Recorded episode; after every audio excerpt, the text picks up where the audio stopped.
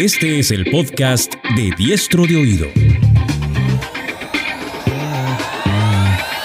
Luego de varios años de experiencia dedicada a la creación, gestión y dirección de empresas, y habiéndose dado cuenta que eran otros los temas a los que tenía sentido ponerle más atención, Luis Chávez Cabello ahora comparte contigo entrevistas, análisis, reflexión, recomendaciones de libros y mucho más. Y mucho más. Todo para ayudar a mejorar tu vida personal y profesional. Es cierto, todos podemos vivir momentos difíciles, pero para salir de ellos es necesario aprender qué y a quién escuchar. Es decir, poner atención para volverse... Para volverse... Diestro de oído. Diestro de oído. Y ahora con ustedes, desde Perú para el mundo. Desde Perú para el mundo. Luis Chávez Cabello. 37 presenciaron un asesinato y no llamaron a la policía. La apatía mostrada en el acuchillamiento de una mujer de Queens conmociona al inspector. Durante más de media hora, 38 ciudadanos respetables y obedientes de la ley del distrito de Queens vieron a un asesino perseguir y acuchillar a una mujer en tres ocasiones diferentes en el barrio de Kew Gardens. Por dos veces, el sonido de sus voces y la iluminación súbita de sus habitaciones le interrumpieron y asustado, le obligaron a marcharse. Cada vez que regresó la buscó y la volvió a atacar. Ni una sola persona llamó a la policía mientras se perpetraba el ataque. Solo uno de los testigos llamó después que la mujer muriera. La anterior es la terrible historia de Kitty Genovese, contada en un artículo publicado el 27 de marzo de 1964 en el New York Times, y es una de las historias citadas en el libro True Crime de Vicente Garrido Genovese. La elegí como introducción a este episodio porque me parece que ilustra muy bien por qué el true crime puede ser muy interesante. No es solo la historia, menos la violencia, lo que importa, sino las preguntas que se desprenden de situaciones como estas, en las que no solo cabe cuestionar al criminal, en este caso un asesino, sino fundamentalmente al entorno en donde ocurren estos hechos. El contexto en el que ocurrió esto es uno en el que hubo más de 600 homicidios en el mismo año, en la misma ciudad, con el crimen violento aumentando de forma vertiginosa de manera que era de esperarse que las personas tendieran a permanecer encerradas en sus casas. Además que la gente se dedicaba fundamentalmente a trabajar y por tanto los vínculos personales eran escasos. Sumado a esto está el factor de influencia social, específicamente el ahora conocido efecto del espectador, que dice que cuanto más personas presencian un hecho, menos probabilidad existe de que intervengan. Aún con todo esto, es justificable que 38 personas no hubieran actuado ante esta tragedia que terminó con la vida de una mujer, habiendo podido haber hecho algo para evitarlo. Pero la pregunta más importante es en realidad, ¿estoy seguro de que, habiendo presenciado el hecho, yo hubiera actuado para evitarlo? El true crime no es solo un género que recrea hechos criminales para entretenimiento de la gente sino que, como diría Vicente, es el medio más agudo con el que se puede hacer una comprobación continua de las libertades, derechos y obligaciones de una sociedad. True Crime, La fascinación del mal, como titula y subtitula el libro, no es solo una recopilación de historias resaltantes del género que en efecto pueden dejarnos fascinados, sino es sobre todo un texto en el que el autor se detiene a analizar las motivaciones, el entorno y finalmente las consecuencias de estos hechos en nuestra sociedad, que es justo en lo que buscaremos profundizar un poco en este episodio.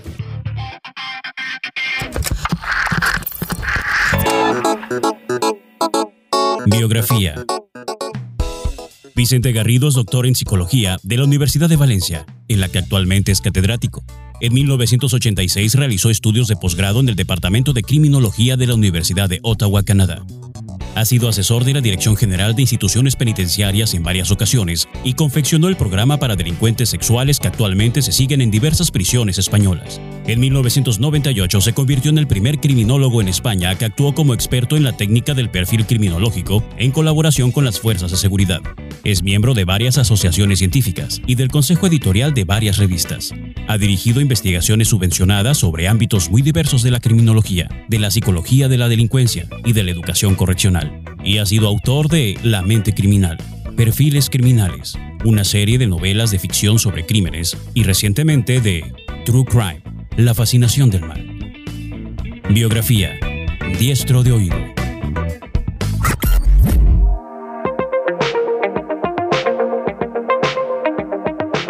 Bienvenidos a este nuevo episodio de Diestro de Oído.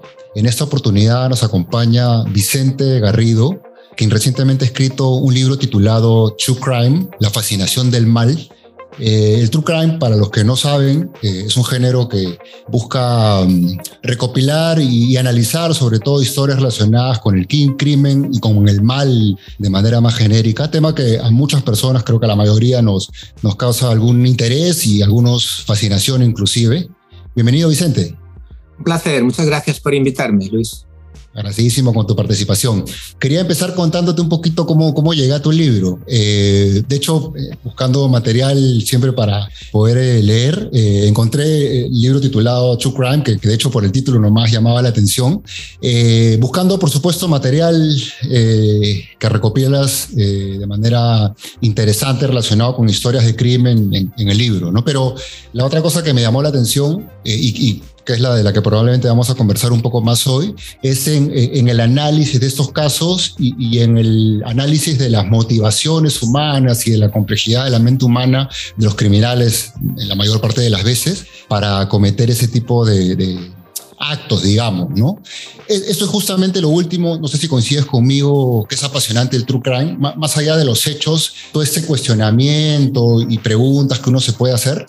Eh, desde luego, absolutamente. Creo que precisamente el True Crime proporciona eh, un abanico de, preguntas y de temas que son sustanciales al ser humano, tanto desde el punto de vista de la vida en comunidad, de la vida en sociedad, como desde el punto de vista de lo que es el desarrollo personal o el concepto de identidad como ser humano. Por eso tiene tantos temas apasionantes el true crime y nos enganchan muchos tipos de true crime, porque estamos hablando quizá lo que el oyente o tus oyentes consideren como más propio del true crime, pues sean estos crímenes cometidos por asesinos que plantean eh, cuestiones eh, forenses, ¿no? ¿Quién lo ha cometido? ¿Por qué? Etcétera. Pero no hay que olvidar que el true crime hace referencia a todo elemento relacionado con el crimen. Y en el crimen tenemos víctimas, tenemos, tenemos la policía, tenemos un sistema de tribunales, tenemos instituciones que pueden favorecer o no el desarrollo del crimen. Es decir, que desde mi punto de vista, el análisis más riguroso que se hace hoy en día acerca de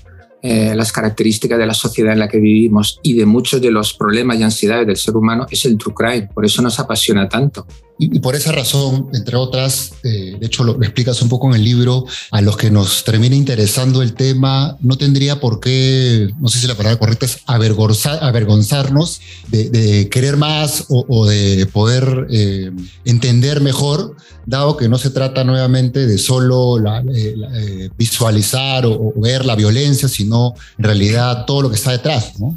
Claro, es que eh, yo creo que esta, mala prensa del true crime proviene de varias circunstancias. No, no quiero extenderme demasiado porque tampoco quiero hacerlo muy aburrido eh, ni soltar ninguna conferencia, pero, pero toda esta, esta, mala prensa proviene porque la forma en la que se ha diseminado el true crime habitualmente ha sido a través de medios muy populares y poco rigurosos. En el siglo, en Europa, pues en el siglo XVII y en el siglo XVIII, pues a través de que se llamaban diarios de ahorcados o panfletos, donde de manera muchas veces anónima pues imprimían hojas o panfletos con, con, las últimas palabras de un arcado o se explicaba un crimen particularmente espantoso. Es decir, el true crime se desarrolla mediante em, sistemas de difusión que no se pretende o no pretende ningún tipo de, de análisis cultural, simplemente para saciar la curiosidad de la gente con respecto a, a los criminales, la justicia, etcétera, que se aplicaba sobre todo la, la pena capital, etcétera. Pero claro, eso no significa que esa, que esa natural curiosidad estuviera fuera de lugar, tan solo el modo en que, en que se satisfacía esa necesidad. ¿Por qué? Porque yo estoy seguro que el true crime empieza como un relato oral, antes incluso de la propia invención de la escritura, hace más o menos 5.000 años. Entonces, estoy seguro que eh, los hombres de aquella época hablaban sobre los crímenes, ¿verdad? Eh, porque es algo que afecta mucho a la vida en la comunidad, sobre todo si pensamos en poblados o en, asentamientos de 500, de 1000, de 2000 personas, que eran, habitualmente pues, el tamaño de aquella, época de los grupos humanos. Pues claro, era muy importante saber si, si, si, en tu poblado de 500 personas alguien había matado a otro para robarle la comida, por ejemplo. Eso es una cosa absolutamente natural y no entiendo que una persona en esa circunstancia no quisiera saber nada al respecto. ¿no? Bueno, pero para no extenderme, ¿Qué es lo que ocurre? Que cuando llegan los medios de comunicación masivos, ya en el siglo XIX y sobre todo en el siglo XX, pues los medios explotan eso y lo hacen de una manera en general poco rigurosa.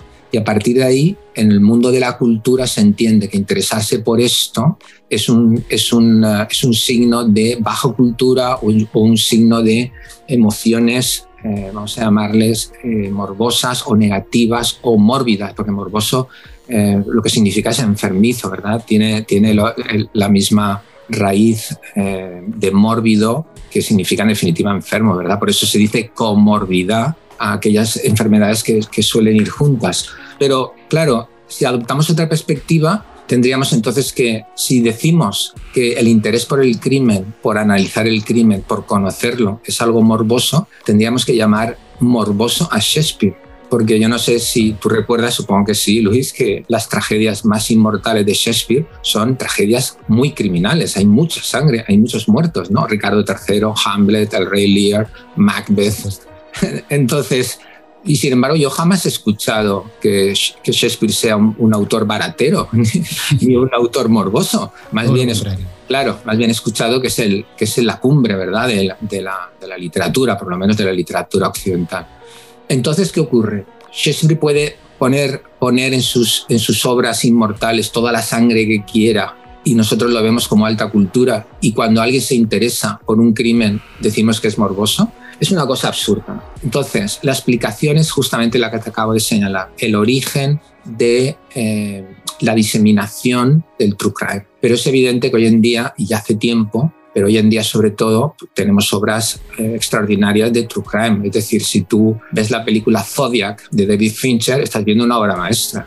¿Llamarías esa película morbosa? Habla de un asesino en serie, no tiene sentido, ¿verdad? Lo que llamas morboso es la forma si tú quieres llamarlo así, la forma barata. Pero entonces digamos no, digamos que hay medios morbosos y hay medios rigurosos, pero no llamemos a todo el interés por el true crime morboso, porque el interés está más que justificado. ¿Cómo no me voy a interesar si resulta que yo vivo en Rusia o en Ucrania más en concreto y resulta que mi Estado para eh, defender su política eh, supremacista e imperialista prefiere que se mueran miles de personas y no tomar medidas a través de a través de, el conocimiento que tiene de lo sucedido en Chernobyl. ¿Cómo no, voy a, ¿Cómo no voy a mostrar interés en esto? Y eso es true crime, porque es un crimen, un crimen de Estado que, que tuvo muchas víctimas. ¿Cómo no voy a mostrar interés si resulta que en Ciudad Juárez mueren las mujeres y nadie hace nada? ¿Es morboso que yo me pregunte y que yo investigue y que quiera saber sobre esto? Pues el mismo interés hay detrás eh, en lo que es la antropología humana, el mismo interés hay en cualesquiera de estos casos que te acabo de comentar, como de saber de las andanzas de, un asesino en serie, que tengáis ahí en Perú. Eh, porque yo conocí a una vuestra de ahí, conocí a, Chamba y tuve la oportunidad de entrevistarlo, que sabes que es un asesino que mató a ocho mujeres allá en Perú y luego se fue para España. Eh, o, qué sé yo, o o López, ¿no? Había también el asesino de los Andes también. Es el mismo interés. Es alguien que está conculcando los valores más sagrados del ser humano, es alguien que supone una amenaza para la gente y tú te interesas por eso. Otra cuestión es, ¿qué es lo que quieres ver? ¿Quieres ver sangre? ¿Te interesa únicamente ver fotos? ¿Te interesa escuchar el, la parte, digamos, más sórdida? ¿O te interesa aprender?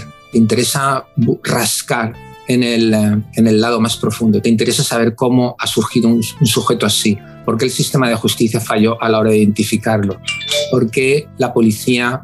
Me estoy inventando preguntas, ¿eh? no quiero decir que nada de esto ocurriera en, en ninguno de estos casos. ¿Por qué la policía no estuvo bien entrenada o bien adiestrada para atrapar a un asesino así? Esas son las preguntas que se hace una persona con cultura. Pero entonces, de nuevo, el problema no es en el tema, el problema ni en el área, el problema es cómo se presenta ese tema y luego la perspectiva crítica que tenga la persona o la capacidad cultural que tenga la persona de poder interpretar y de poder entender esto. Y esto pasa en todo, porque si tú em, piensas, no hay ninguna área de la cultura que esté libre de, de esas dos grandes variables. Por una parte, el modo en que esa cultura se presenta y por otra parte, el nivel o el desarrollo de la persona en su espíritu y en su sensibilidad para poder interpretarlo.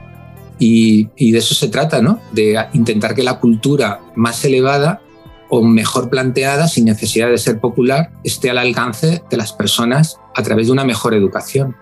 Muy interesante la, aclaración que haces para que entendamos por, por qué no, no, solo naturalmente nos puede atraer el género, el true crime, sino que además por qué nos debería atraer para entender todo lo que, lo que está alrededor. De hecho, cuando leía tu libro, fuera de los qué es y la enorme cantidad de información y casos que por supuesto llaman la atención por, por los datos curiosos y todo, yo, yo siempre me, ponía o, rescataba los por qué, ¿no? Has puesto el ejemplo de, nos tendría que interesar, eh, alguna de las, nos tendrían que interesar algunas de las cosas que pasan, porque podríamos, ser, podríamos haber sido las víctimas, de hecho tú las llamas supervivientes, en muchos casos que me parece muy adecuado, eh, eh, pero tendríamos que preocuparnos no solamente porque podríamos haber sido, sino que probablemente probablemente algún día lo, seamos, pero por el otro lado, también creo que es interesante preocuparnos y cuestionarnos porque cuando ocurren estas cosas, eh, el problema no solo tiene que ver con las víctimas supervivientes, ¿no? sino también hay personas que eh, en sus mentes algo ha funcionado distinto a, la mayoría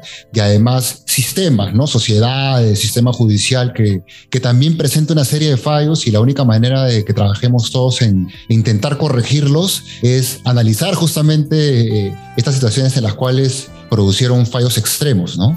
Claro, aquí la cuestión está en que el true crime es tan amplio que cubre toda la criminología y, como antes te he comentado, todos los ámbitos. Por eso, em, si recuerdas, el libro, eh, cerca de 700 páginas, pues está dividido en una serie de apartados, ¿no? El criminal, la víctima, el sistema de justicia, la policía, etc. ¿no? Entonces, em, claro, por ejemplo, en el libro analizo por qué hay víctimas inocentes en Estados Unidos, sobre todo, porque las, las mejores, o al menos las las que se han hecho hasta ahora de mayor calidad proceden de las, de las plataformas HBO, Netflix y otras que están asociadas con, bueno, sobre todo con el, con el mundo de audiovisual anglosajón, aunque felizmente también hay, y las cito, obras europeas muy interesantes y en literatura también cito un par de obras eh, muy buenas de, de, Latinoamérica, ¿verdad?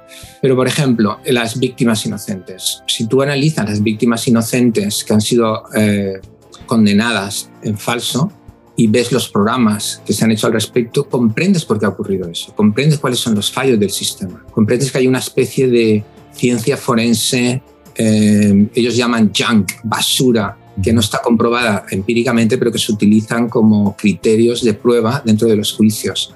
Claro, eso es un análisis muy importante, muy importante, que te da a entender y te, permite calibrar la calidad que tú tienes del sistema de justicia en tu país. Ese es un aspecto el de la ciencia forense, ¿verdad? Pero claro, luego puedes hablar de la corrupción policial, o puedes hablar de la falta de la preparación de los jueces, o puedes hablar de la injerencia de la vida política en la vida judicial, como lo hago a propósito del, documental Bala o Tumba, en el caso de un, de un presentador de televisión brasileiro que, según parece, porque hay polémica al respecto, pero según parece, preparaba eh, los homicidios para, para, salir en su propio programa. Pero claro, esto no se puede hacer sin la connivencia del, del, de lo que es la justicia, ¿verdad? O del gobierno de su país. Entonces, claro, todas esas cosas son fundamentales. Y una cuestión que es importante es que tienes que entender que hay muchos tipos de personas que pueden cometer diferentes tipos de crímenes, porque no hablo solo del homicidio, hablo de la violación, hablo, hablo del crimen de Estado, hablo del crimen de guerra. Acuérdate que también analizo el caso de Iván el Terrible, el nazi responsable de la muerte de, de muchos judíos en la Segunda Guerra Mundial. Habló también de Eichmann, Adolf Eichmann, el criminal de guerra nazi escapado, que tú sabes que luego fue secuestrado por el, Mos, por el Mossad israelí y ejecutado después de un juicio en, en, en, Argentina. Es decir, hablo de diferentes tipos de criminales. No hay, no hay una sola pregunta que hacer al respecto de por qué se mata. No, se mata por muchas razones. ¿Por qué se mata en México? Bueno, Claro, esa pregunta, si hablamos de cantidades masivas de homicidios, tenemos que hablar del narcotráfico, ¿verdad? Entonces, un sicario del narcotráfico tiene poco que ver con un asesino en serie que mata por una compulsión sexual. Entonces, yo lo que invito al lector es en que, se pregunte y que, analice qué tipo de mentes criminales están detrás de cada uno de los casos. En el caso de una novela criminal, el libro de Jorge Volpi, tú te das cuenta que hay una corrupción que lo pudre todo el Estado de Derecho ha desaparecido en México. Y eso es la conclusión que se deriva de leer esa novela. Claro, eso es tremendo. Pero ¿cuál es la capacidad de la sociedad para reaccionar frente a esto? Bueno, por eso digo yo que el True Crime mide muy bien los valores, las actitudes y el sistema de salud de las instituciones de un país. Cuando los, eh, los medios públicos pueden hablar de la corrupción, como, como en el caso de México, que es una democracia muy imperfecta, pero lo es, puede hablar de, de esto, pero no pasa nada o pasa muy poco, pues llegas a la conclusión de que el sistema ha perdido los resortes que hacen que una democracia sea saludable y que una, que una sociedad pueda prosperar desde el punto de vista de los, de los derechos y deberes cívicos. Cuando los periodistas son asesinados, como ocurre en México y en otros países también, porque eh, imprimen cosas que no deberían hacer, el país no se levanta en armas, por así decirlo, ¿no? Hablando de manera metafórica, simplemente, bueno, pues se permite que siga ocurriendo. Pero al menos hay un true crime, al menos hay novelistas, al menos hay, hay, hay autores de canciones, al menos hay cineastas que lo ponen en, en, en, el papel o en, el celuloide y por consiguiente hay un cierto respiradero de libertad. Y el true crime en ese tipo de situaciones o de sociedades tan frágiles desde el punto de vista democrático es fundamental. Porque fíjate, ¿dónde no hay true crime? Corea del Norte. Corea del Norte tú no vas a encontrar true crime. ¿Por qué? Porque sencillamente ahí eso es la sociedad orwelliana por definición. Y supongo que alguna otra que debe, debe quedar por ahí. En China también no debe haber mucho. El mejor true crime está en aquellos lugares donde, donde se respeta la libertad de expresión y tiene posibilidades de, de conmocionar a la sociedad. Por eso yo digo, hay de aquellas sociedades que no tengan un buen true crime, porque o bien son lugares idílicos, donde quizá no, no pase gran cosa, o bien son, o bien son sociedades donde, donde está amordazado el espíritu crítico. Interesante, no me había puesto a pensar en eso, pero efectivamente es muy, muy natural, ¿no? Donde no, ocurre, donde, donde no ocurren estas cosas es justamente donde no se pueden hacer uso de las libertades y probablemente eso sea pues mucho peor que, tener algunos sucesos como los que se relatan en las historias de, True Crime. Has definido, has hablado de, has explicado que el crimen no es por supuesto solamente violencia, muerte, que es lo que tal vez se le viene primero a la cabeza a uno cuando escucha la palabra crimen. Por supuesto que, también incluye corrupción, injusticia y una serie de eventos no, no, necesariamente relacionados con violencia. ¿no? Eh, ¿Cómo definirías el crimen? ¿Hay alguna definición para eso? Vamos a ver, eh, cuando yo hablo de crimen, efectivamente no me refiero a homicidio, pero sí al delito grave. Es decir, lo que pasa es que no siempre me centro en la comisión del crimen y en el autor. Está claro que las personas que están injustamente encarceladas en Estados Unidos, incluso en el corredor de la muerte, están acusadas injustamente de haber cometido un homicidio.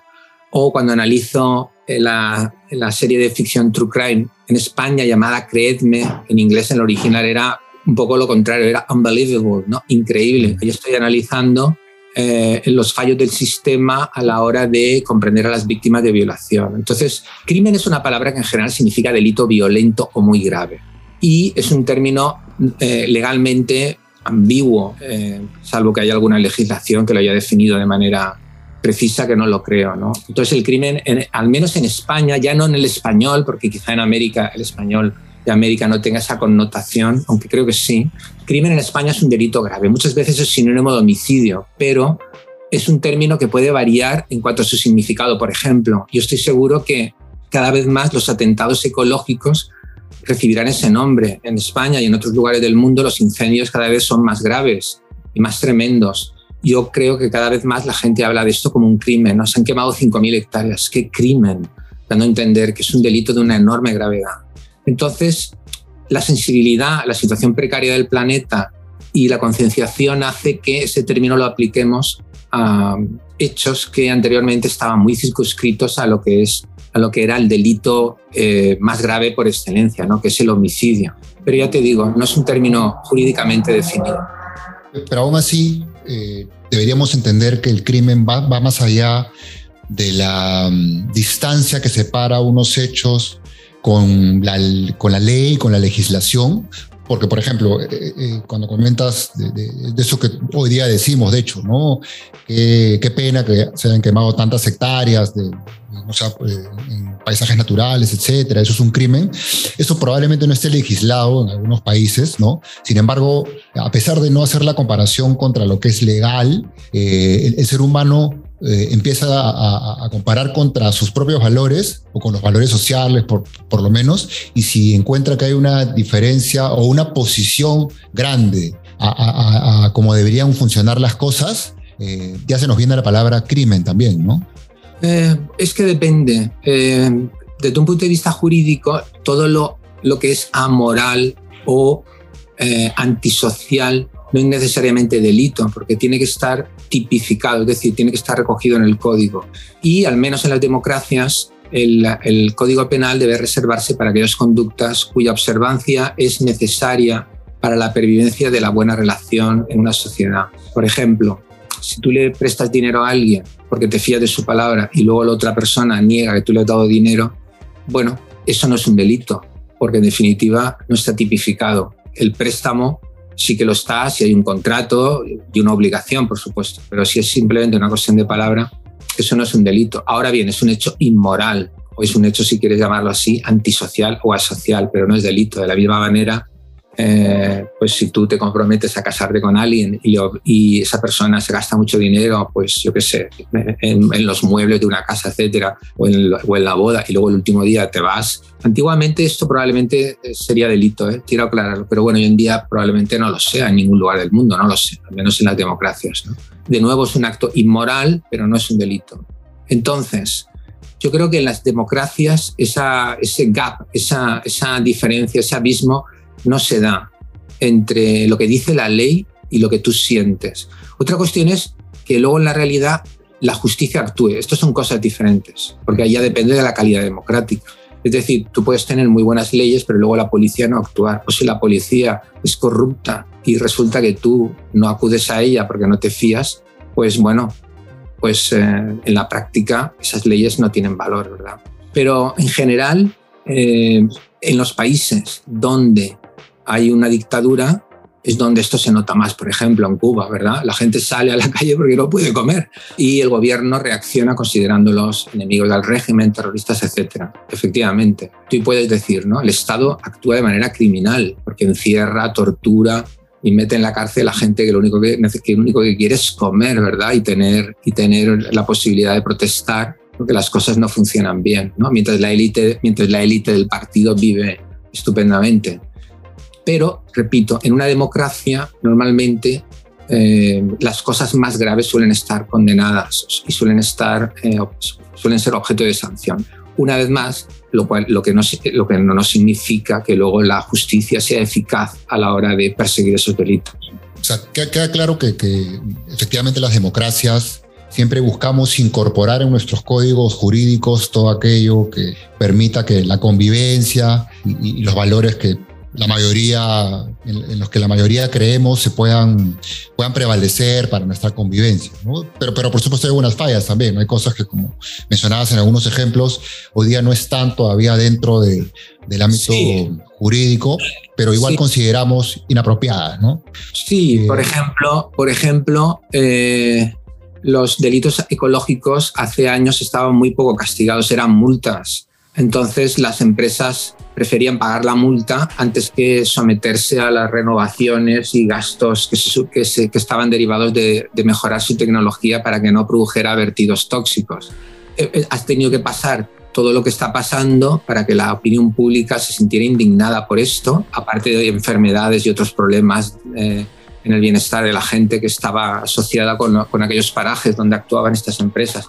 Entonces hay un clamor popular que efectivamente eh, llega un momento donde te das cuenta que, el Estado no estaba haciendo caso a una grave preocupación que tenía. Y en algunos casos el Estado ha ido por atrás, desde luego. Es decir, no es perfecto. Cuanto más dinámica es la democracia, cuanto más, eh, cuanto más saludables sean los canales entre la gente y las leyes son más fluidos y hay mayor capacidad, hay mayor capacidad de adaptación, ¿verdad? Pero claro, eh, pasa, lo, lo mismo con, con, otras figuras delictivas, por ejemplo. Cuesta hoy en día encontrar, aunque, aunque, hay lugares donde esto ocurre, ¿verdad? Y en Europa está ocurriendo donde, donde sea un delito ser homosexual, ¿verdad? Bueno, hace 30 o 40 años la mayoría de, los, de las legislaciones tenían leyes al respecto. Alan Turing, uno de los grandes genios de la de la física inglesa, uno de los responsables de, las mayores gestas de inteligencia al descifrar los códigos de señales espionaje de la máquina Enigma, como ha aparecido en una película de muchas novelas que se llamaba Alan Turing, murió prácticamente suicidado o promovido su suicidio por la policía británica. Estamos hablando de los años 50, ¿sabes? Y estamos hablando de una persona que debería tener una estatua junto a la de Churchill, ¿verdad? Al lado del Big Ben en Londres. Es decir, que, por supuesto ha habido veces en los que, en los que el Estado ha actuado incluso en democracias a través de sus leyes de una manera intolerable, ¿verdad? Pero bueno, eh, se ha avanzado mucho en los últimos años y cada vez se tiene, se tiene eh, leyes que están más ajustadas a, las, a los valores de la sociedad. Las leyes deben de respetar la pluralidad de valores, pero al menos aquellos valores que en general se consideran como los, como los mínimos para poder convivir. ¿verdad? Esa frontera entre lo que consideramos moral, vamos a decir, la mayoría de seres humanos, y lo que está legislado, eh, quería traer a, la conversación eh, una, de uno de los capítulos que dedicas en, el libro tiene que ver con sectas, de, lo que yo conocía honestamente muy poco, pero bueno, eh, me pareció bastante interesante las historias que estaban por ahí. y cuando uno lee acerca de estos, estos sucesos, por supuesto que lo primero que se pregunta es ¿Cómo, puede ser que tal cantidad de personas haya creído, no sé si ciegamente, pero se haya dejado convencer por formas de vida o creencias que algún líder, por supuesto con determinadas habilidades, ha logrado impregnar en todos sus seguidores? ¿no? De hecho, haces una pregunta que en el libro que dice, eh, ¿tiene derecho la gente a vivir de sus creencias a pesar de que puedan ser contrarias a la moralidad convencional? Que yo la podría plantear de otra forma como, y, un poco para que nos ayudes a responderla, ¿tenemos derecho a tener el sistema moral que nos parezca?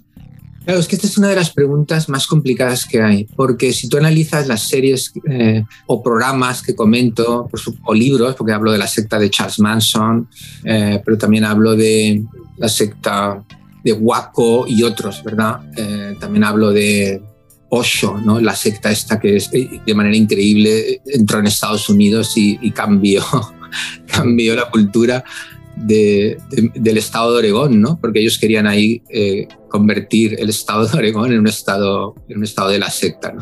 Si tú analizas todo esto, o por supuesto eh, el caso más brutal, el caso de, de la secta del templo, ¿no? en Johnstown, ¿te acuerdas que murieron mil personas? Y los, propios padres mataron a sus hijos, algo tremendo. Al final llega un punto donde tú te preguntas, ¿tiene, ¿tiene derecho la gente no solamente a creer cosas ajenas a la moralidad convencional, sino tiene derecho la gente a dejarse explotar? Esta es la pregunta que yo me hago, porque en el fondo está claro que hay sectas que han utilizado de una manera nítida una manipulación muy fuerte. De hecho, en ocasiones incluso incluso eh, maltrato psicológico muy severo para mantener a la gente metida dentro, del, dentro de la secta. Pero en otros muchos casos te das cuenta que la gente ha estado ahí porque ha querido estar y ha tenido muchas oportunidades de salir y no ha salido. En, en Waco, eh, el caso de la, de la secta eh, de David Koresh, que es objeto de un documental y también de una serie de ficción muy buena, la gente prefirió una parte muy importante de la gente prefirió quedarse en el rancho a pesar de que el FBI estaba ya muchos, muchos días eh, manteniendo un asedio tremendo, que eso es otra historia, pero bueno. Y la gente estaba en una situación muy penosa, ¿verdad? Y en un momento determinado eh, se dieron cuenta que podían morir. Y sin embargo, hubo un montón de personas, no recuerdo ahora los muertos de Waco, no sé si fueron 80, hubo un montón de gente que prefirió quedarse con él porque consideraban que era un hombre santo, o era el Hijo, o era Jesucristo redivivo. Esta gente prefirió morir. Y yo me pregunto, bueno, y no, es tu derecho realmente, ¿no? Es tu derecho. Eh, eh, entonces, eh, pasa lo mismo con la secta, secta de, los Rajani o Rashani, cuyo líder era Oso. Ahí la gente estaba trabajando para que este hombre tuviera anillos del tamaño de pelotas de ping-pong de oro, para que tuviera eh, coches eh, Rolls Royce, para que este hombre viviera fantásticamente mientras todo el mundo estaba ahí trabajando, pero en el fondo se sentían felices, probablemente la mayoría se sentían felices, porque estaban ahí y no había manera de echarlos. Y de hecho, cuando encerraron a sus líderes, mucha de esta gente continuó dentro de la secta. Entonces he llegado a una conclusión y es que mientras que esas personas no participen en actos de violencia hacia otros seres humanos, ya sean sus hijos, otros miembros, o participen en actividades ilegales, yo creo que a esta gente hay que dejarla, porque sencillamente elige ese tipo de vida. ¿Y por qué? Porque nos puede parecer increíble, pero hay personas que prefieren renunciar a su autonomía personal para vivir una doctrina o una ideología o unas creencias, porque les hace sentirse importantes, especiales, porque dan un sentido a su vida. Y eso hay que respetarlo. Hay que respetarlo que tú eres tienes que respetar que tú eh, quieras dedicar tu vida a que este señor viva estupendamente, porque tú lo ves como la fuente de tus bendiciones. Yo veo o yo entiendo que te están abusando, pero tú dices que no. Tú dices que no, que eres feliz así. Pues yo te voy a dejar. ¿Por qué? Porque es tu derecho. Entonces, salvo que haya violencia o coacción o se cometan actos ilegales, yo creo que hay que dejar que la gente, aunque nos parezca duro de aceptar, pues eh, quiera estar en esas sectas. Obviamente, si son sectas para el abuso, para la violencia, etcétera, obviamente no, ¿verdad? Porque también las ha habido, no cabe duda, ¿no? Sí, me, viene, a la mente algo de cómo definía la moral Kant, si no me equivoco, ¿no? Que tenía que ver con, en la medida que pases del yo al nosotros, es decir, tomes en cuenta el, a, tu entorno, evidentemente en términos de personas, y no hagas daño, eh, técnicamente podría, seguir, podría seguir siendo moral eh, lo, que hagas, con tu vida, lo que tú desees. Claro, Kant hablaba del, imperativo categórico. Kant lo que decía es, el comportamiento es moral si esto mismo que a ti te sucede desearías que le sucediera a los demás. Dicho de otra manera, si el resultado que tú ves de esa acción para ti, quisieras que también lo viviera otra gente, ¿no? De tal manera que si tú matas a alguien para robarle, claro, aquí no se cumple el imperativo categórico porque tú no quisieras que el resto de la gente matara a los demás, ¿no? Pues sobre todo porque al final no quedaría, no quedaría nadie vivo, ¿no? En definitiva, es evidente que si yo doy mis bienes a una organización y prefiero estar el resto de mi vida eh, tallando madera o, labrando los campos y por la tarde rezar y por la noche hacer ejercicios espirituales. Con eso y con eso no hago nada a nadie, no hay ningún problema. Entonces de afuera dices, qué pena, ¿no? Es ingeniero o tenía muchas cosas que hacer en la vida y prefiere estar ahí sirviendo a este otro para que, para que el otro engorde y gane dinero o se crea Dios, ¿verdad? Tú, lo que dices es, es una pena, pero ¿hace daño a alguien? No. Es su decisión, es su elección. Y yo creo que, eso yo creo que esa es la frontera que tenemos que aceptar, ¿verdad? Ahora bien, es cierto que hay que investigar a fondo todas estas sectas u organizaciones porque en ocasiones por fuera parecen una cosa y por dentro hay otra. Y, eso, y de ahí la importancia de separar las sectas destructivas de las que no lo son.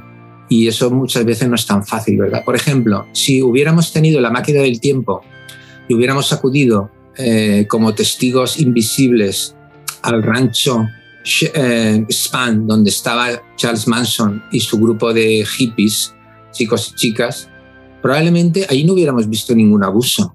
Ahí lo que veíamos era una especie de mundo hippie, eh, donde la gente iba muchas veces desnudo, donde la gente fumaba hierba o marihuana, donde cantaban y donde hacían lo mínimo cultivando eh, para sobrevivir, ¿verdad? Y el resto del tiempo pues estaban pues, escuchando a Charles Manson, fumando droga o LSD o, haciendo el amor.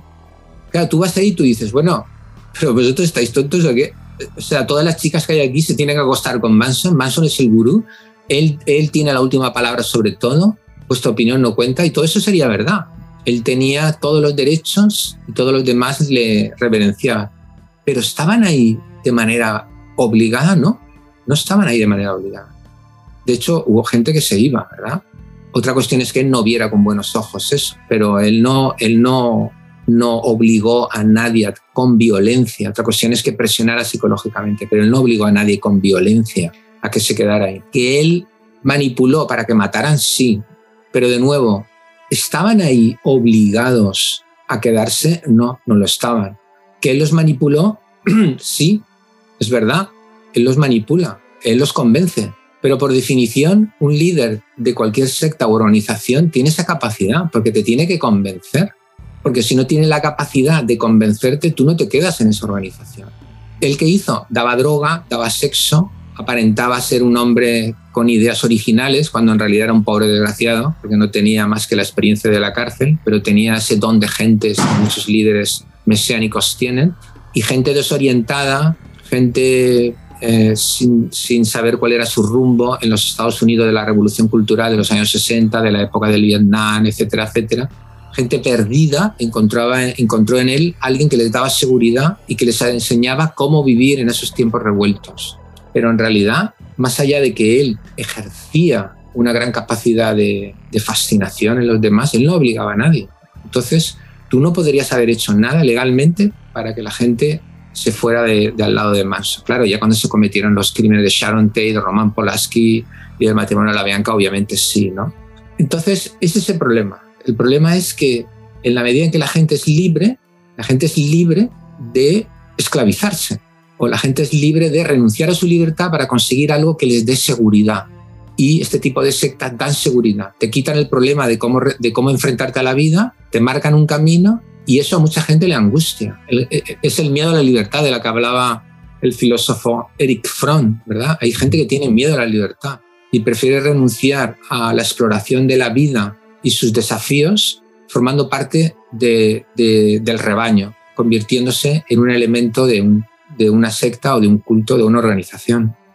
Sí, de acuerdo. Son, claramente los riesgos, los riesgos de la libertad, que aun cuando tiene pues algunas consecuencias podrían ser negativas cuando terminan mal, como con crímenes y todo esto, siendo justos, eh, en el otro lado del espectro, espectro, la libertad, por supuesto, permite que se hagan cosas extraordinarias también, ¿no? con lo cual es como que hay un costo que pagar por los beneficios que nos traen. Así es.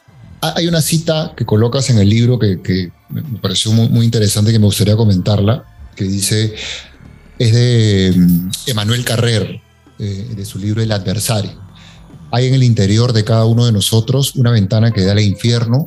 Hacemos lo que podemos para no acercarnos. Eh, ¿Cómo puede el True Crime ayudarnos a, no sé, no saltar por esa ventana, no cruzar esa ventana?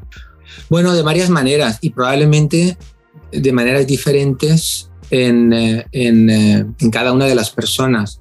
Por ejemplo, hay libros como el del adversario que te pone delante de lo que es eh, eh, la mentira existencial, ¿verdad? Porque este libro, que es uno de los grandes de True Crime de siempre, yo creo que está dentro de los cinco mejores libros de True Crime de todos los tiempos, junto con A, eh, Sangre Fría de Truman Capote, La canción del verdugo de Norman Mailer y alguno más también de Janet Malcolm, periodista del asesino. Bueno, hay cuatro o cinco que para mí son la cumbre del True Crime. Bueno, pues este libro lo que te enseña es básicamente qué es lo que ocurre cuando tú prefieres vivir una mentira a hacer frente a la realidad. Porque habla de un sujeto que miente sobre su titulación, sobre su trabajo. No era ni médico ni tenía ningún trabajo, pero durante, no recuerdo ahora cuántos años, 15, 16 años, dijo que trabajaba en la Organización Mundial de la Salud como un investigador importante y en realidad nunca trabajó porque no se, no se tituló, perdón, no se tituló nunca, no pasó de segundo de, de carrera de medicina. Bueno, él fue acumulando dinero a través de préstamos que él decía que podía hacer mucho más productivos por su, porque él trabajaba en Suiza, él cruzaba, vivía en el norte de Francia y cruzaba todos los días eh, la frontera para, para, ir a su puesto, a su supuesto puesto de la OMS en, Suiza. Él decía que ahí tenía una, un estatuto diferente, privilegiado, bancario y que si sus familiares y amigos les daban sus ahorros, pues él podría conseguir pingos beneficios. Y, de, eso él vivió durante tantos años. El sueldo que llevaba a su casa no era sino el dinero que, les, que le habían prestado sus amigos y familiares. Llegó un momento que esto ya no se pudo sostener porque la gente quería su dinero y él no lo tenía. Entonces recurrió a, antes que enfrentarse a la vergüenza de decir que les había engañado, pues prefirió matarlos. Y entonces este libro lo que, lo que te enseña es a preguntarte en qué medida refugiarte tras una mentira una mentira, por supuesto, importante, ¿no? No estamos hablando de mentirijillas. ¿Hasta qué punto eso no es sino una huida hacia adelante que te puede destrozar la vida, verdad? ¿Hasta qué punto cuando tú niegas la realidad porque prefieres aferrarte a una fantasía, eso puede generar eh, un proceso de destrucción y de miseria? Bueno, cada libro, cada, cada película, cada, cada documental, pues tiene su propio mensaje Si, si, si te fijas, por ejemplo, en Ted Bundy, enamorada de un asesino, que es uno de los documentales que analizan la, la biografía de este célebre asesino en serie, tú aprendes, eh, porque es un gran documental, eh, aprendes eh, un poco lo que era la vida íntima de este asesino en serie, que era necrófilo, era, era sádico, bueno, era es un poco la cumbre del asesinato en serie. Pero te das cuenta que hubo, hubo una mujer y una hija de un matrimonio anterior que realmente amaron a este hombre. Y la pregunta es, ¿es posible que un tipo que a lo mejor venía de haber violado, asesinado, torturado a una mujer. Es posible que a las dos horas esté cenando con su hijastra, aunque nunca se casó, pero eran pareja de hecho. Y su novia la madre de su hijastra como una familia normal. La respuesta es que sí. Bueno, pues esto te enseña sobre la capacidad que tienen determinadas personas de eh, disociar la realidad en dos personalidades, no dos personalidades reales. No es que una personalidad no se entere de la otra, pero bueno, en términos prácticos una doble vida, mejor dicho. Y por consiguiente hay personas muy, muy peligrosas que son capaces de vivir dentro de nosotros o dentro, mejor dicho, de nuestro ambiente con total normalidad. Y eso es algo que te, que te ayuda a pensar que no todo lo que, no todo lo, como decimos acá en España, no sé en Perú, no, todo, no, es, no, es oro, no es oro todo lo que reluce. Y darte cuenta cómo determinados asesinos o depredadores pues son capaces de aparentar tener emociones del todo normales e intereses y vínculos sociales del todo convencionales. Y así podría seguir ad infinitum. Es decir, cada true crime de calidad te enseña cosas, unas más importantes, otras menos, unas más cercanas a tu experiencia, otras menos, pero todas, absolutamente todas tienen algo que decir acerca de tus ideales, acerca de tus creencias, acerca de tus valores, acerca de tus aspiraciones o bien acerca de la sociedad en la que vives. Un buen true crime te hace reflexionar. Y muchas de las preguntas son preguntas absolutamente esenciales en la naturaleza humana. Por ejemplo, eh, ¿existe una auténtica justicia? ¿O la justicia es meramente una convención que hemos tenido que crear? Porque es imposible que la justicia exista o repare el daño cometido. Probablemente esto último es cierto. No hay justicia. ¿Qué justicia vas, vas, a, vas a plantear o vas a tener frente a determinados hechos. No existe la justicia, solo existe la pérdida y el dolor y la convención que nos hemos dado para poder seguir viviendo. Y es que haya un acto humano que castigue al delincuente. Balancee en alguna medida, intente balancear. Exacto, intente balancear. Pero en la realidad, la realidad, por eso en, el, en una de las pocas obras de ficción que comento en True Detective, destaco una, una, una especie de pequeño monólogo que hace el personaje de Mark McHugh que dice la niña, porque ellos acaban de salvar, acaban de salvar a una niña de un depredador sexual. Eh, no recuerdo si murió o quedó muy mal herida. Eh, creo que al final muere, es que no recuerdo ya. Y él dice, sí, podemos salvarla o intentar salvarla, pero esa niña morirá una y otra vez, una y otra vez. Y lo repite una y otra vez. Dicho de otra manera, siempre habrá niñas inocentes, entiéndase aquí, personas inocentes, que morirán y no lo podremos evitar nunca, porque el mal está instalado y el mal forma parte de nuestra naturaleza y está aquí. Y frente a él lo único que podemos hacer es intentar oponernos, intentar compensar, intentar restañar, pero el, pero el mal es, es, eh, es como un tsunami, ¿verdad? Eh, no lo puedes erradicar.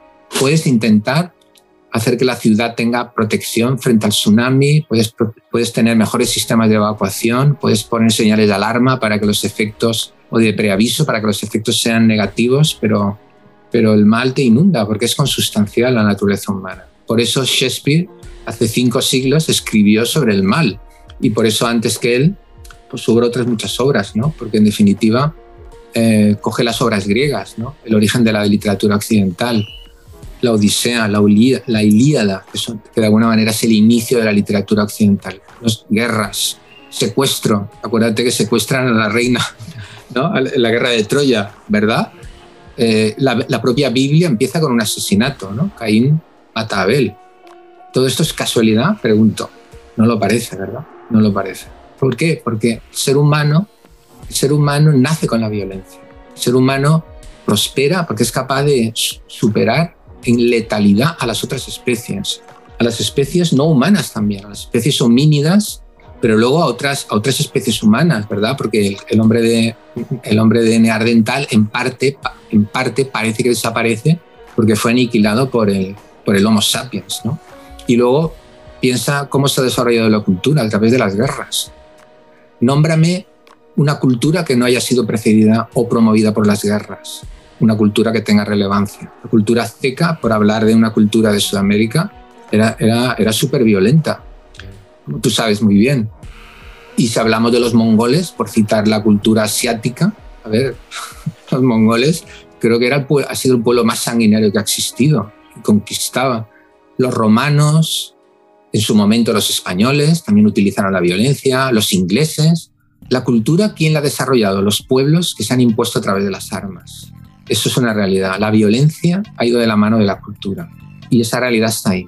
¿Significa que estemos destinados a estar siempre en guerra? No, yo creo que se puede llegar a un punto donde se pueda vivir en un estado de relativa paz, ¿por qué no? Creo que el ser humano puede desarrollar la tecnología y la cultura suficiente para que esto sea así.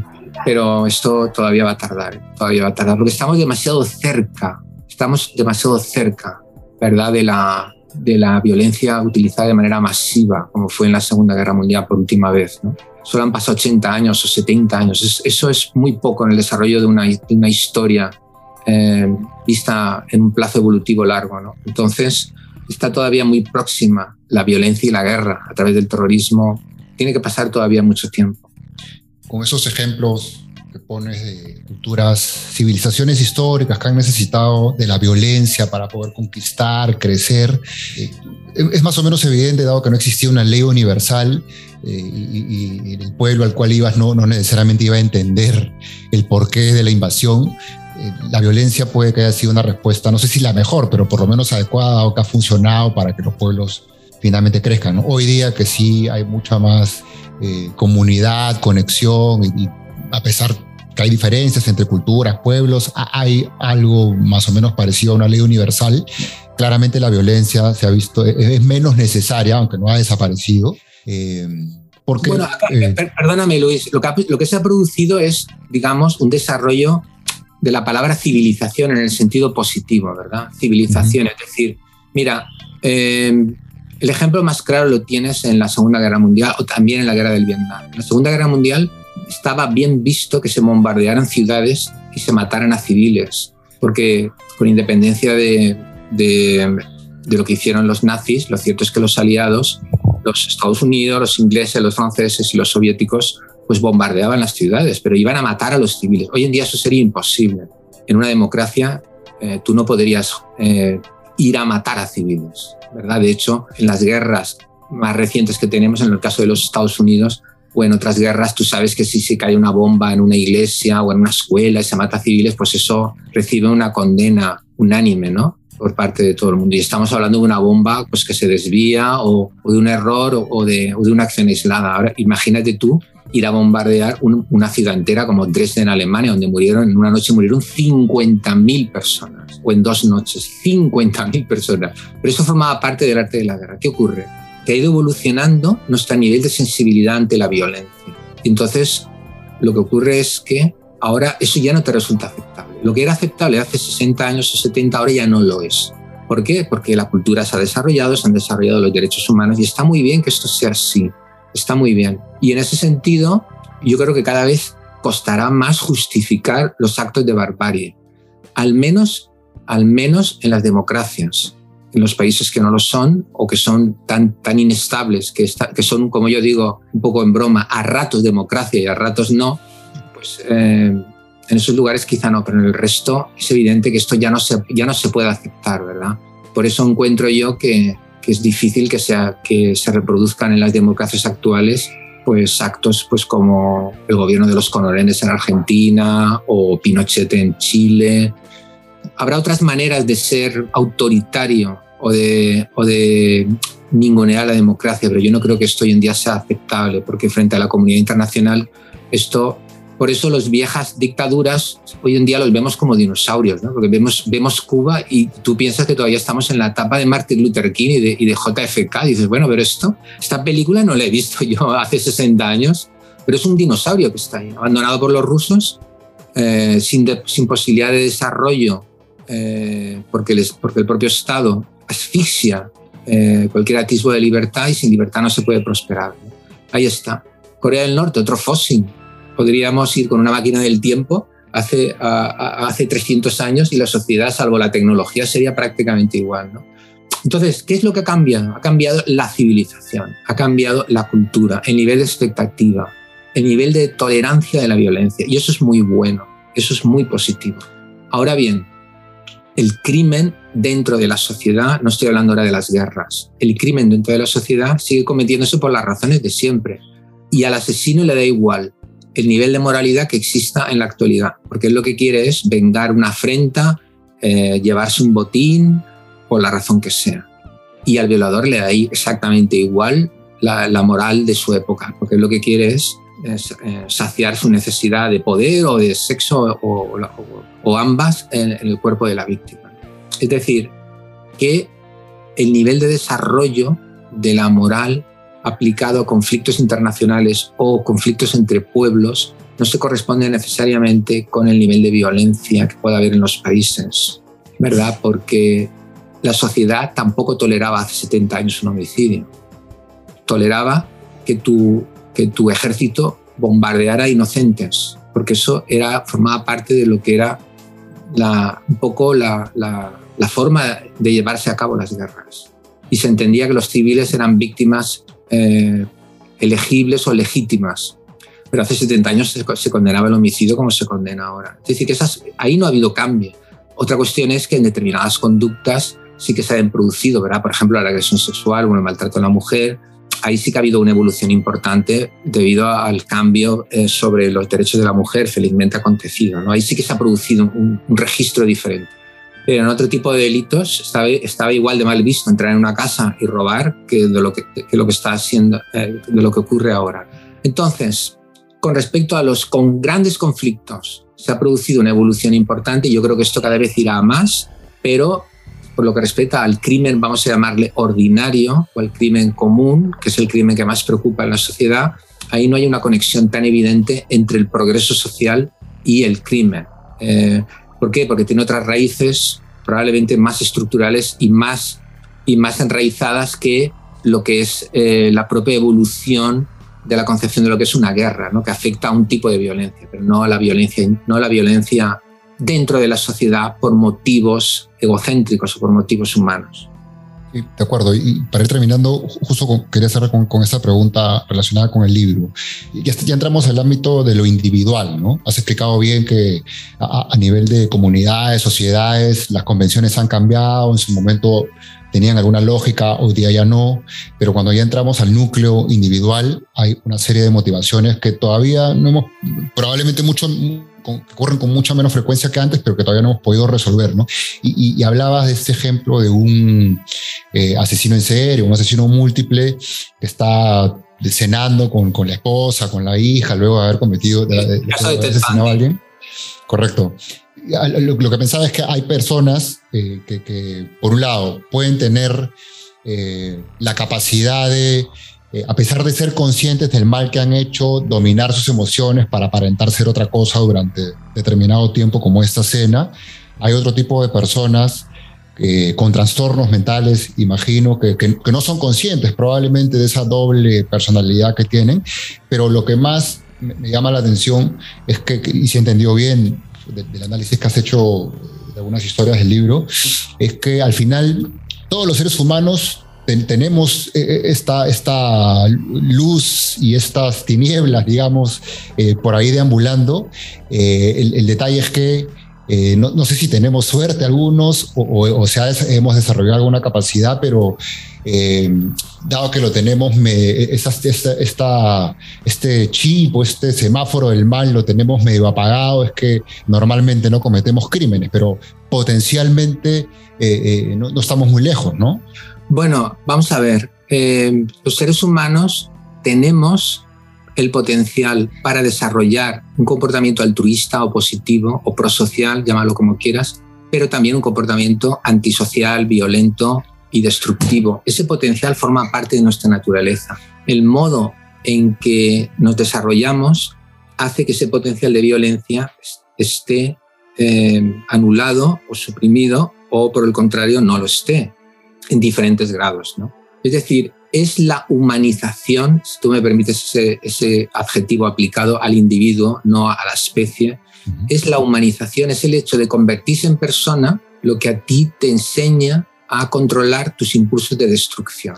Entonces, hay dos grandes impulsos que el ser humano tiene que controlar, sobre todo en el hombre, en el varón. El impulso del sexo y el impulso de la violencia. Es decir, el impulso del sexo, puesto que estamos programados por la especie para reproducirnos. Por eso el sexo es un elemento tan importante en la vida del ser humano, ¿verdad? Entonces, la gente tiene que aprender a controlar el sexo de tal manera que ese sexo solo se pueda practicar de una manera legítima, es decir, de una manera consensuada con la otra parte. Y el otro gran impulso es la violencia, el deseo de salirte con la tuya, el deseo de eh, ponerte tú en tu, en tu estima por encima del otro. Cuando eh, se produce una, un desarrollo inadecuado o incompleto del, del, proceso de dominio de estos dos grandes impulsos, pues entonces lo que tenemos son actos antisociales más o menos destructivos, ¿verdad? El desarrollo sexual, si no se lleva a cabo, puede generar en perversiones, aunque no necesariamente violentas, ¿verdad? Como puede ser, por ejemplo, el frotaurismo o, o por ejemplo, el exhibicionismo ¿no? o el voyeurismo. En otros casos, si el deseo sexual se quiere llevar a cabo eh, de una manera más intensa, ya tiene que, eh, recurrir a la violencia. Y luego, por otra parte, una persona puede ser violenta sin necesidad de que esté relacionado con el sexo. Entonces, todo lo que sea el fracaso de esos dos grandes impulsos vitales que tiene el ser humano, eso es lo que da lugar a que la gente sea, sea violenta. Entonces, básicamente, las personas, eh, estoy hablando de lo que es el crimen común, ¿eh? no estoy hablando de la persona que aspira a dar un golpe de Estado y convertirse en un dictador, o, digamos, eh, metiéndonos ya a lo que podría ser la violencia entre territorios o por razones políticas, donde pueden jugar papeles muy importantes, pues la organización, ¿verdad? El deseo de, tener un poder político importante, etc. Aquí puede haber otras motivaciones, pero en lo que es la violencia en el sentido más común, cualquiera, cualquiera que fracase en, esos, dos impulsos está capacitado para, para, ser una persona que atente contra el bienestar, contra la integridad, contra la vida de los otros. En unos más y en otros menos, porque la gente varía en cuanto a su fuerza física, a su, seguridad personal, a los recursos con los que cuenta, a la, fuerza del impulso que pretende satisfacer. Hay grandes variaciones eh, eh, tanto dentro del individuo, en su aspecto genético, como en su aspecto de aprendizaje, como en el medio en el, en el cual se desenvuelve, ¿verdad? Por eso hay violadores que actúan con mucha sagacidad y utilizando gran número de recursos y otros que lo hacen de una manera primitiva y básica, ¿verdad? Eh, en cualquier lugar y de cualquier manera, por así decirlo.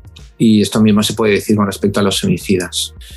Bien, Vicente, para ir terminando, te quería hacer un par de preguntas finales muy cortas. Eh, fuera de los títulos más importantes del True Crime, según tu perspectiva, eh, como El Adversario, como A Sangre Fría, eh, ¿qué otros libros, no necesariamente de True Crime, consideras que te pueden haber marcado?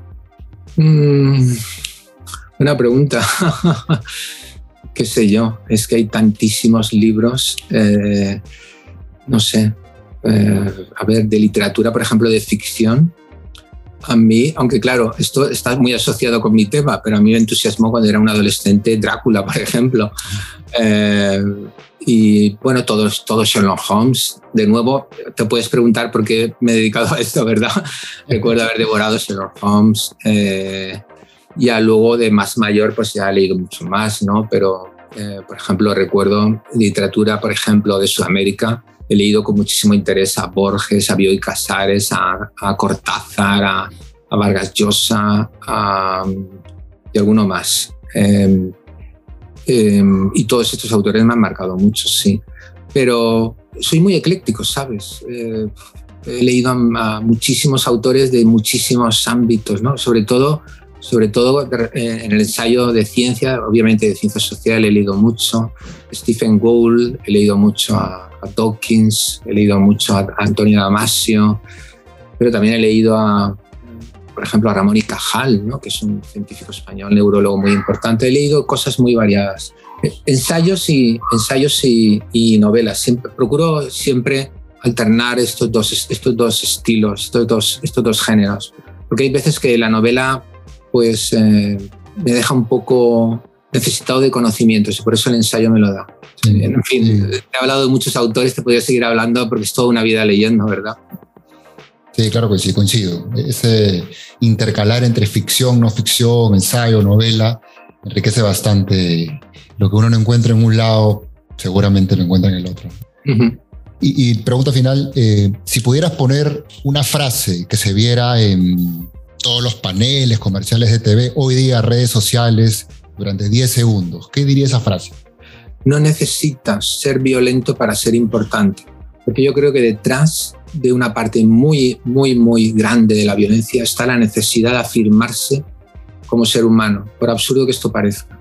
Creo que, creo que la gente encuentra en la violencia una manera de, de hacer frente a sus miedos existenciales, a sus inseguridades, que es muy triste, ¿verdad? Porque ese es el camino equivocado, pero por desgracia creo que esto es así. Y es como que el camino corto y como que la primera reacción media instintiva, pero que no, o no, tiene por qué ser impulsiva, puede ser pensada, puede ser planificada, ¿no? Ah, creo que, también. Creo que hay gente que cree que siendo violento, que, machacando al otro, eh, puede afirmarse como ser humano, ¿verdad? Otra cuestión es que a largo plazo lo consiga. Sí, eso, o sea, lamentablemente en el corto plazo puede que funcione, por supuesto con el largo, ¿no? Así es. Bien, Vicente, con, eso terminamos. Súper agradecido con, con, el tiempo que te has tomado para la conversación. La verdad que has comentado y explicado temas muy interesantes. Muy agradecido con el libro también. Me encantó. Fueron algo más de 600, creo que casi 700 páginas que uno lee eh, con mucha eh, pasión, porque la verdad es que hay información muy interesante, pero nuevamente, como dije al inicio, más que los hechos, los sucesos, a mí me llamó la atención y espero que a los que eh, tengan la oportunidad de leer tu libro también, el, análisis, el cuestionamiento, esas preguntas que hay detrás, esos porqués, muchos de los cuales me los llevo yo como tarea para pensarlos y con algunos he avanzado, con otros no, que es donde creo está la parte más, más rica de todo esto alrededor del true crime. Muy bien, Luis, pues nada, gracias a ti por esta oportunidad y un saludo a todos tus oyentes. Suerte. Igualmente, gracias. Adiós, adiós, Luis.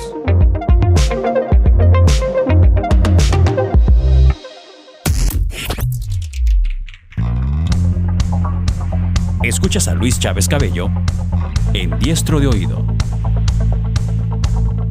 No necesita ser violento para ser importante. Es una frase que resume perfectamente la doble errada concepción que tenemos muchos seres humanos respecto a la vida. Creemos que estamos aquí para destacar sobre los demás solamente. O peor aún, creemos que la mejor forma es la violencia. Efectivamente existen muchas otras formas de llegar a ser importante, pero tal vez si entendemos que ser importante no es el objetivo, las cosas pudieran ser menos complicadas. Como a una buena parte de personas, siempre me han atraído las historias sobre crímenes. Por supuesto que he intentado ser el detective que ve lo que otros no perciben, o que concluye cosas no tan evidentes, pero también he intentado ponerme en el lugar de alguna víctima o de una persona cercana a ella. Lo cierto es que queriendo o no, siempre asumimos alguno de los papeles de la historia, dependiendo de qué tanta empatía sintamos con cada persona. Ponerse en verdad en el lugar de un criminal, creía yo, implicaba tener un profundo desorden mental. Pero no, Ahora he entendido que muchas de las cosas que pasan por la mente de un criminal pueden pasar por la nuestra también. La diferencia es que la mayoría de nosotros tenemos la capacidad de ejercer control o simplemente no hemos sido puestos en una situación extrema que nos haga perder. Como cuando Vicente cita a Friedrich Schelling, diciendo, en el hombre está el poder entero del principio tenebroso y a la vez la fuerza entera de la luz. En él está el abismo más profundo y a la vez el cielo más alto. Uno de los aspectos que con mayor profundidad discutimos en este episodio es la distancia que siempre existe entre la justicia y la legalidad. Conforme pasa el tiempo, la mayoría de las sociedades aprendemos a incorporar a la ley aquellos elementos que nos aseguren mayor justicia, o de manera más general, mejor moralidad. Esto quiere decir que el problema no es solo que muchas veces la ley no se logra aplicar adecuadamente, sino que además, aún perfectamente aplicada, podría no asegurarnos justicia real. Yo veo un problema más, tal vez mayor, que es la discusión de qué es justo realmente. O como cuestionaría Nietzsche, ¿existe un verdadero orden o mejor orden de las cosas? ¿O todo esto son solo creaciones que facilitan la convivencia, pero que responden a determinados intereses? Hay en el interior de cada uno de nosotros una ventana que da al infierno. Hacemos lo que podemos para no acercarnos. Es lo que escribió Emmanuel Carrer en El Adversario. Debemos hacer lo que podamos para no mirar por esa ventana. Y el true crime puede ser el único reflejo que necesitamos para saber que afuera es de noche.